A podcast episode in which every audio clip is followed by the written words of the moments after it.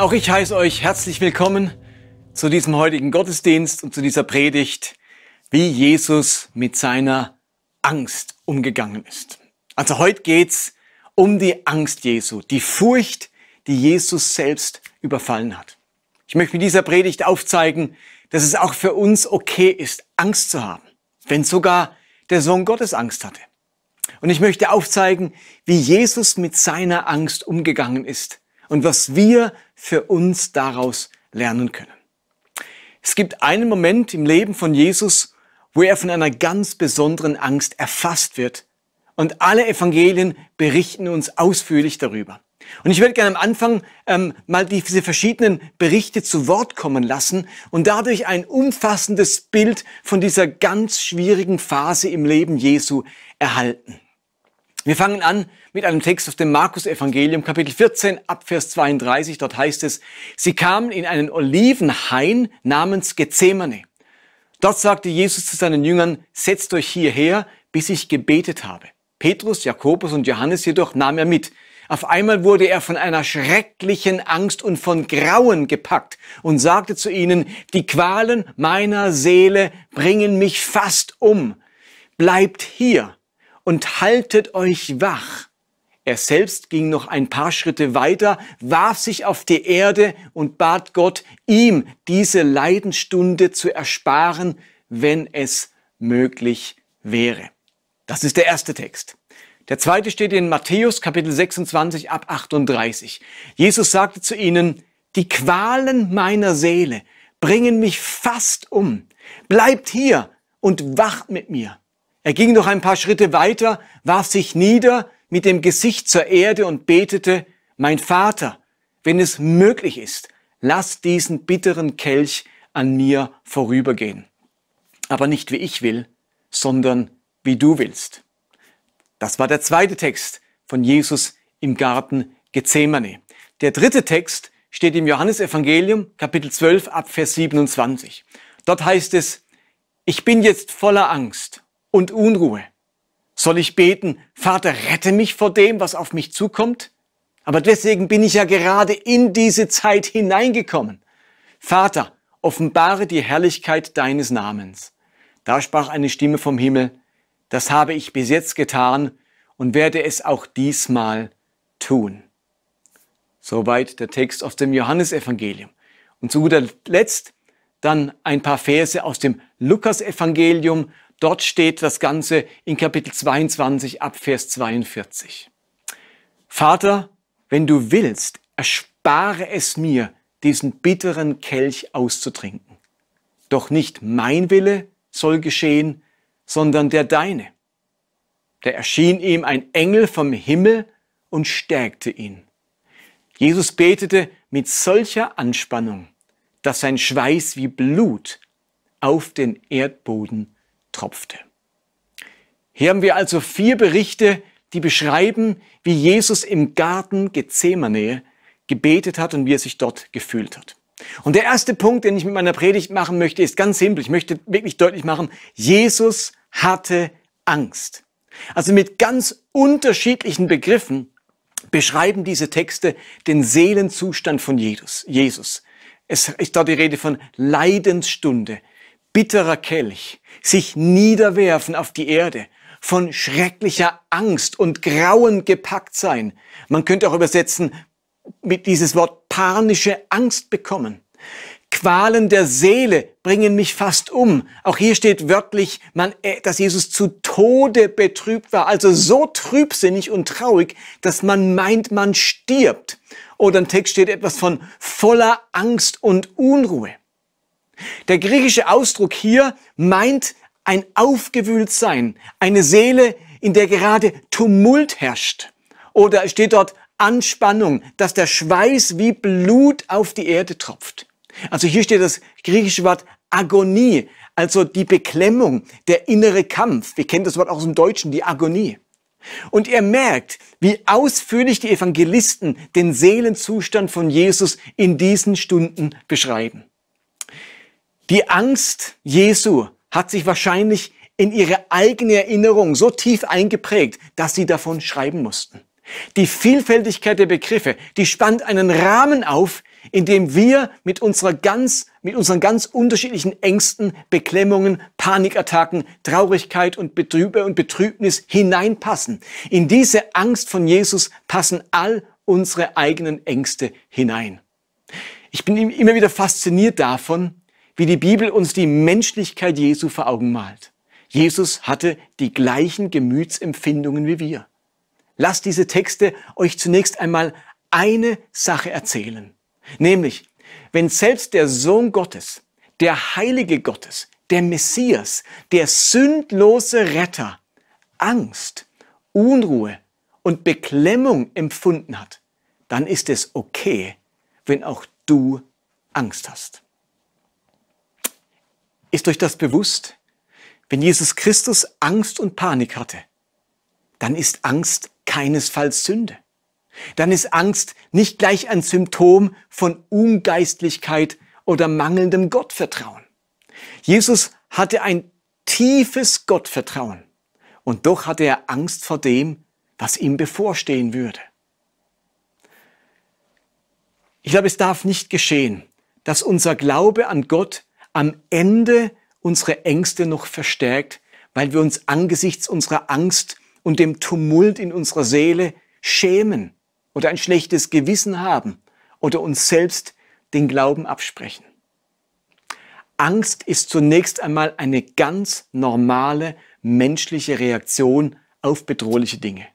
Bedrohlich für unsere Sicherheit, bedrohlich für unsere Gesundheit oder bedrohlich für unser Leben oder bedrohlich für unser seelisches Wohlbefinden. Und ich glaube, wer mit sich selbst gesund verbunden ist, der erlebt diese Ängste. Wer mit sich selbst und seiner Seele in Kontakt steht, der erlebt und empfindet auch seine Ängste. Und ich finde es eher bedenklich, wenn jemand dauernd behauptet, dass ihm nichts Angst macht oder dass alles kein Problem ist und ihn nichts bedroht. Für mich spricht das eher für jemanden, der sich selbst und seiner Seele nicht sonderlich bewusst ist. Wer sich spürt und wahrnimmt, der spürt auch seine Ängste, denn sie gehören einfach zu uns. Darum würde ich gern zum zweiten Punkt kommen. Nach dem ersten, dass Jesus Angst hatte, uns jetzt einmal miteinander anschauen, was hat Jesus denn so Angst gemacht? Wovor hatte Jesus denn so panische Angst? Also lasst uns mal klären, was hier im äh, Garten Gethsemane los war, was Jesus im Kopf war, das ihm solche Angst gemacht hat. Was stand ihm denn ganz konkret, historisch bevor? Jesus war als Sohn Gottes, als Menschensohn auf dieser Erde ja nicht allwissend. Er wusste nicht über jeden kleinen Schritt, der sich in seinem Leben ereignen würde, Bescheid.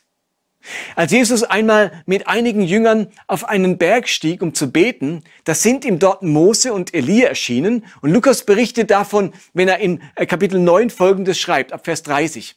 Auf einmal standen zwei Männer dort und sprachen mit ihm. Es waren Mose und Elia.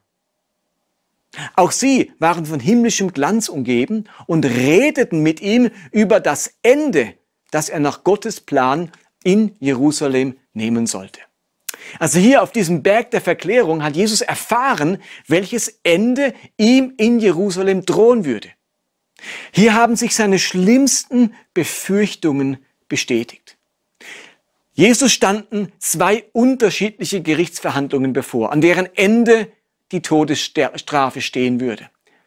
Jesus befindet sich hier im Garten Gethsemane und ist sich bewusst, dass jetzt die Dinge ihren Lauf nehmen würden.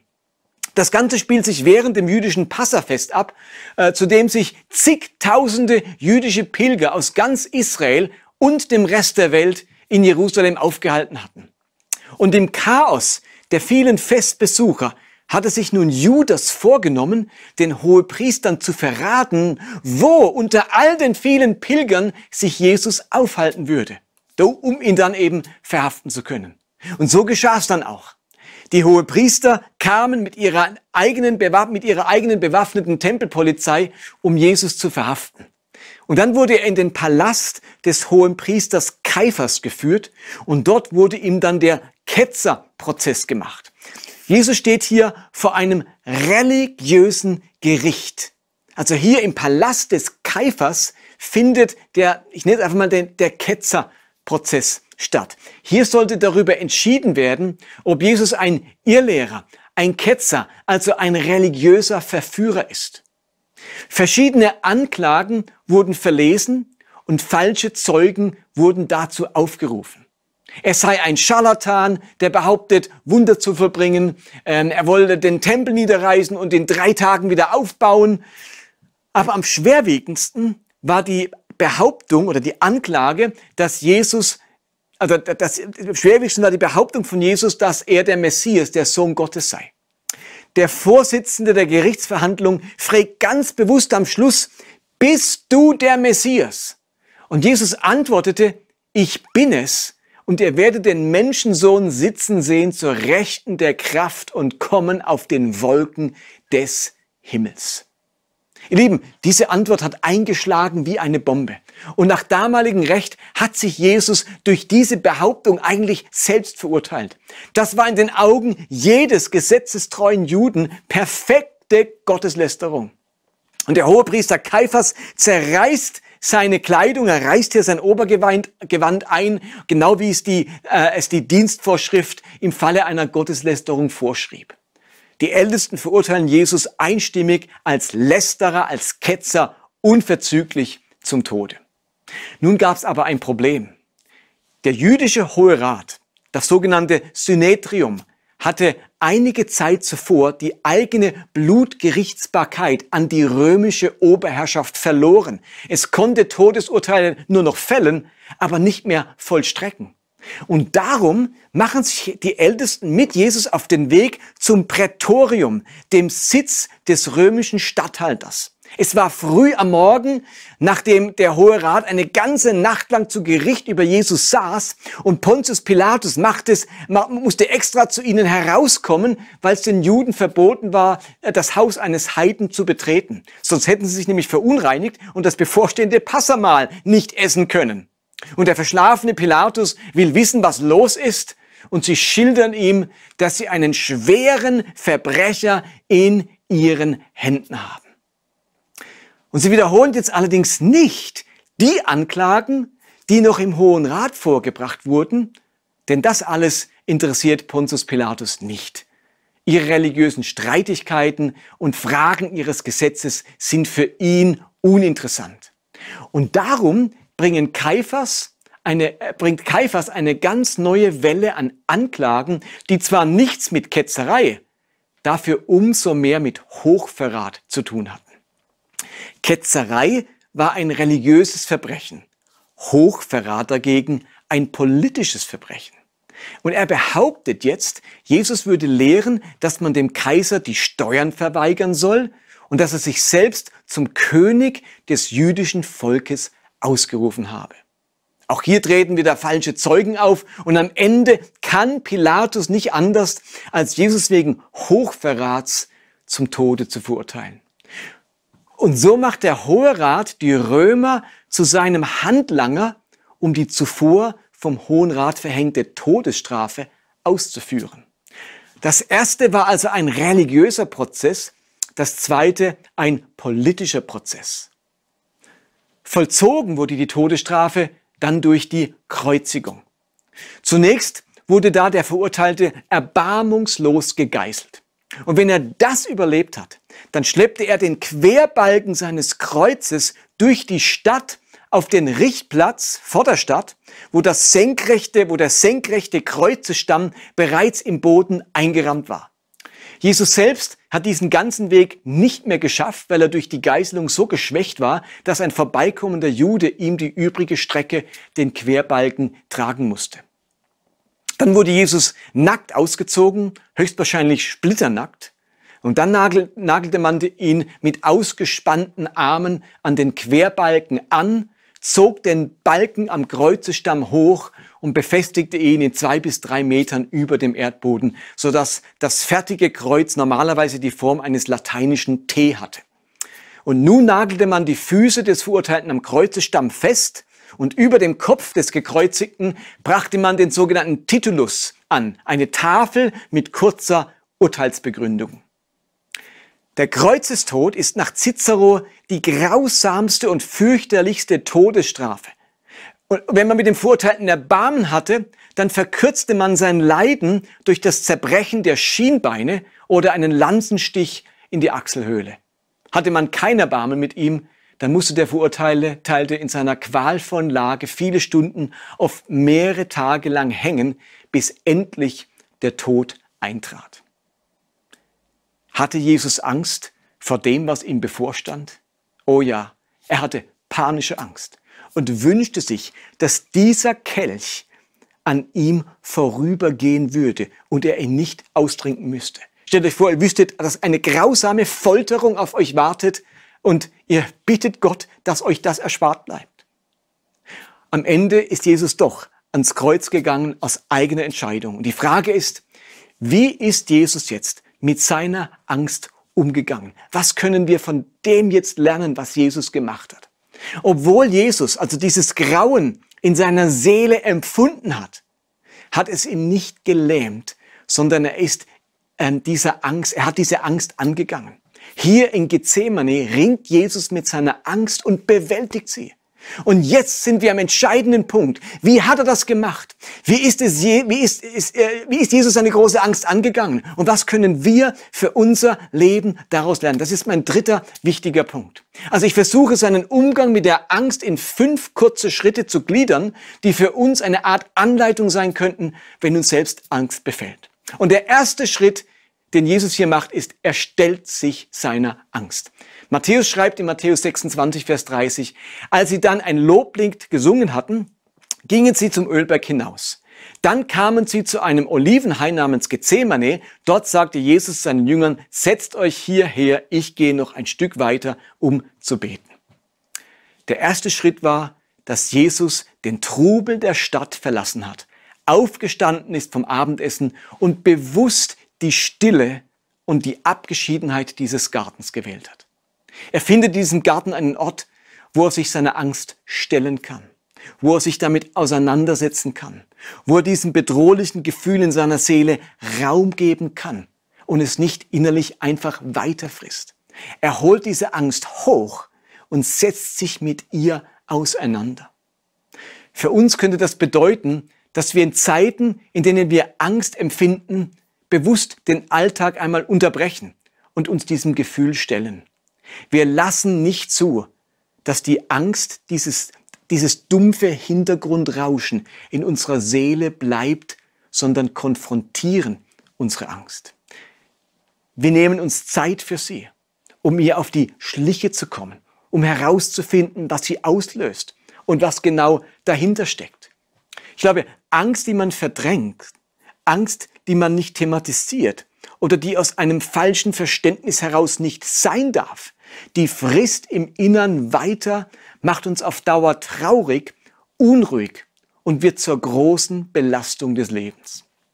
Darum finde, finde deinen Garten, deinen Ort, deinen sicheren Rahmen, wo du dich mit deinen Ängsten auseinandersetzen kannst. Das ist der erste Schritt, sich mit den Ängsten auseinandersetzen. Der zweite Schritt ist, Jesus bringt seine Angst zu Gott. Jesus geht ins Gebet. Er bringt seine Angst dadurch direkt zu Gott. Er vertraut sich in dieser Unruhe und Anspannung, in dieser Panik seinem Gott an. Er fleht zu Gott, er ringt, er klagt, er weint, er hofft. All das in der Gegenwart seines Vaters. Also er bezieht Gott voll mit ein in die Agonie seiner Seele. Gott darf davon wissen. Er schämt sich dafür nicht. Er sagt sich nicht, dass er Gott erst dann wieder vor die Augen treten kann, wenn er sich, ähm, die, wenn er dieses Problem für sich gelöst hat. Nein, er möchte es lösen im Angesicht Gottes. Die niederländische Christin und Judenretterin im Zweiten Weltkrieg, Corrie ten Boom, sagte einmal, Mut ist Angst, die gebetet hat. Mut ist Angst, die gebetet hat. Jesus und auch sie haben die Erfahrung gemacht, dass Angst Teil ihres Lebens ist, dass aber dort neuer Mut wachsen kann, wo man mit dieser Angst ins Gebet geht. Menschen auf der ganzen Welt zu allen Zeiten haben immer wieder erlebt, dass inmitten ihrer Angst Mut entsteht, weil Gott im Gebet etwas mit unserer Seele machen kann. Und das war der zweite Schritt. Der Schritt, der dritte Schritt von Jesus war, Jesus umgibt sich mit Freunden. In Markus 14 lesen wir, Petrus, Jakobus und Johannes jedoch nahm er mit. Auf einmal wurde er von schrecklicher Angst und von Grauen gepackt und sagte zu ihnen, die Qualen meiner Seele bringen mich fast um. Bleibt hier und haltet euch wach. Als Jesus sich entschlossen hat zu beten, umgibt er sich bewusst mit Freunden. Er nimmt drei seiner Jünger mit in seine unmittelbare Nähe und bittet sie, ihm zur Seite zu stehen, mit ihm zu beten, auf ihn aufzupassen, sich wach zu halten, damit er in ihrer Gegenwart ungestört beten kann. Ich finde auch diesen Schritt einen enorm wichtigen Schritt und er macht Sinn. Angst hat nämlich die tragische Nebenwirkung, dass sie uns isoliert. Wir ziehen uns zurück, wir sind verunsichert, wir igeln uns ein. Aber Einsamkeit verschlimmert unsere Ängste. Gerade in unserer Angst ist es hilfreich, gute Freunde an der Seite zu haben. Menschen, die mich aufmuntern, die mich trösten. Menschen, die ähm, meinen Blick auf etwas anderes richten. Menschen, die mir helfen, auch eine andere Perspektive zu gewinnen. Jesus wusste, dass er in seiner Angst die Unterstützung von Freunden braucht. Und wenn mir die Worte im Gebet ausgehen, dann kann vielleicht ein anderer für mich weiterbeten. Lisa hat es letzte Woche erwähnt in, ihr, in ihrer ähm, Teil der Predigt, dass ein Geborgenheit schenkendes Umfeld, ein sicheres Umfeld, eine ganz wichtige Grundlage für die Überwindung von Ängsten ist. In diesem Umfeld werden Ressourcen in mir geweckt, die der Angst etwas entgegenhalten können. Und darum hinterlässt uns Jesus mit diesem Schritt ein wunderbares Vor Vorbild und macht deutlich, wie wichtig Gemeinschaft für uns ist und wie manches Potenzial da gerade die Kirche hat als Ort der Gemeinschaft und des Miteinanders, als Ort der Freundschaft. Das war der dritte Schritt, sich mit Freunden umgeben. Der vierte Schritt ist, Engel stärken Jesus. Engel stärken Jesus. In Lukas 22 steht, da erschien ihm ein Engel vom Himmel und stärkte ihn. Nun, diesen vierten Schritt, den kann man nicht selber machen. Aber ich kann ihn erwarten. Jesus erlebt eine übernatürliche Begegnung mit Gott. Was hier mit der Erscheinung eines Engels angedeutet ist, meint nichts anderes, als dass der Geist Gottes und die Gegenwart Gottes wirklich die Macht haben, uns zu stärken, uns eine Kraft zu geben, die nicht aus uns selbst kommt. Psychologen sprechen oft von Ressourcen, die ein Mensch besitzt.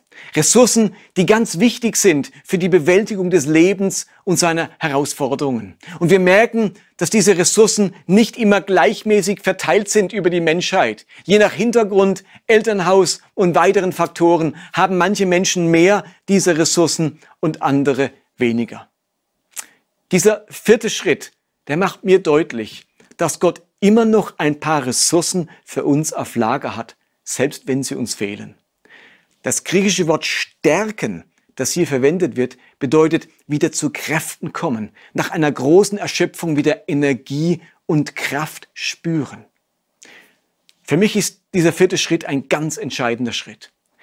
Mein Glaube an Gott heißt für mich auch, immer wieder von Gott Ressourcen zu erwarten, die mein Leben braucht, aber die mir nicht einfach in die Wiege gelegt sind oder die nicht in unendlicher Kapazität in meinem Leben vorhanden sind.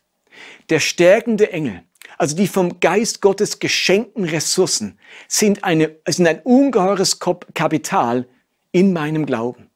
Sie sind der Game Changer für unser Leben. Rechne in deiner Angst, in deiner Unruhe, in deiner Traurigkeit, in deiner Erschöpfung mit dem stärkenden Engel. Erwarte, dass Gottes Geist in dir Ressourcen freisetzen kann, von denen du vorher nichts wusstest oder die du schon lange nicht mehr gespürt hast. Und das war der vierte Punkt. Ein Engel stärkte Jesus. Und der fünfte und letzte Schritt wie Jesus mit seiner Angst umgegangen ist, heißt, Jesus betet dreimal. Matthäus berichtet in Matthäus 26, zum dritten Mal ging Jesus ein Stück weit weg und betete noch einmal mit den gleichen Worten. Hier erfahren wir, dass Jesus hier in Gethsemane insgesamt dreimal gebetet hat, und zwar dreimal dieselben Worte gebetet hat. Auch das ist höchst interessant. Es hat offensichtlich nicht genügt, einmal zu beten und die Sache war erledigt, abgehakt. Die Angst war nicht beim ersten Mal überwunden. Jesus musste dreimal beten, bis er die Kraft und den Mut hatte, aufzustehen und sich der vor ihm liegenden Herausforderung zu stellen. Und ich glaube, dreimal steht in der Bibel immer symbolisch für einen Prozess, für etwas, das immer wieder geschehen muss, das eine Wiederholung braucht. Und Jesus hat sich auf diesen Prozess, auf diese Wiederholung eingelassen. Für uns bedeutet das, nicht aufzugeben, wenn unsere Ängste nicht über Nacht verschwinden. Neuen Mut zu entwickeln und die Seele mit Zuversicht zu erfüllen, ist manches Mal eben ein Prozess. Und wie bei jedem Prozess macht es viel Sinn, ihn nicht vorzeitig zu beenden. Ein Leben mit Gott verschafft uns keine Instant-Lösungen. Es bewahrt uns nicht vor Prozessen. Dass Jesus hier im Garten Gethsemane dreimal beten musste, macht mir Mut, an meinen Ängsten und Herausforderungen echt dran zu bleiben. Ich möchte diese fünf Schritte immer wieder gehen, bis meine Angst von neuem Mut überwunden wurde. Also, das heißt erstens, immer wieder die Stille suchen und mich meinen Ängsten stellen. Zweitens, sich immer wieder Gott, meine Ängste immer wieder Gott im Gebet bringen. Drittens, mich nicht isolieren, sondern gute Freunde um Unterstützung bitten und sie einbeziehen. Viertens, damit rechnen, dass Gott in mir wichtige Ressourcen wecken kann. Und fünftens, mich auf diesen Prozess bis zum Ende einzulassen, auch wenn ich diese Schritte mehrmals gehen muss. Und so segne ich euch mit neuem Mut und mit dem Engel, der euch stärkt. Amen.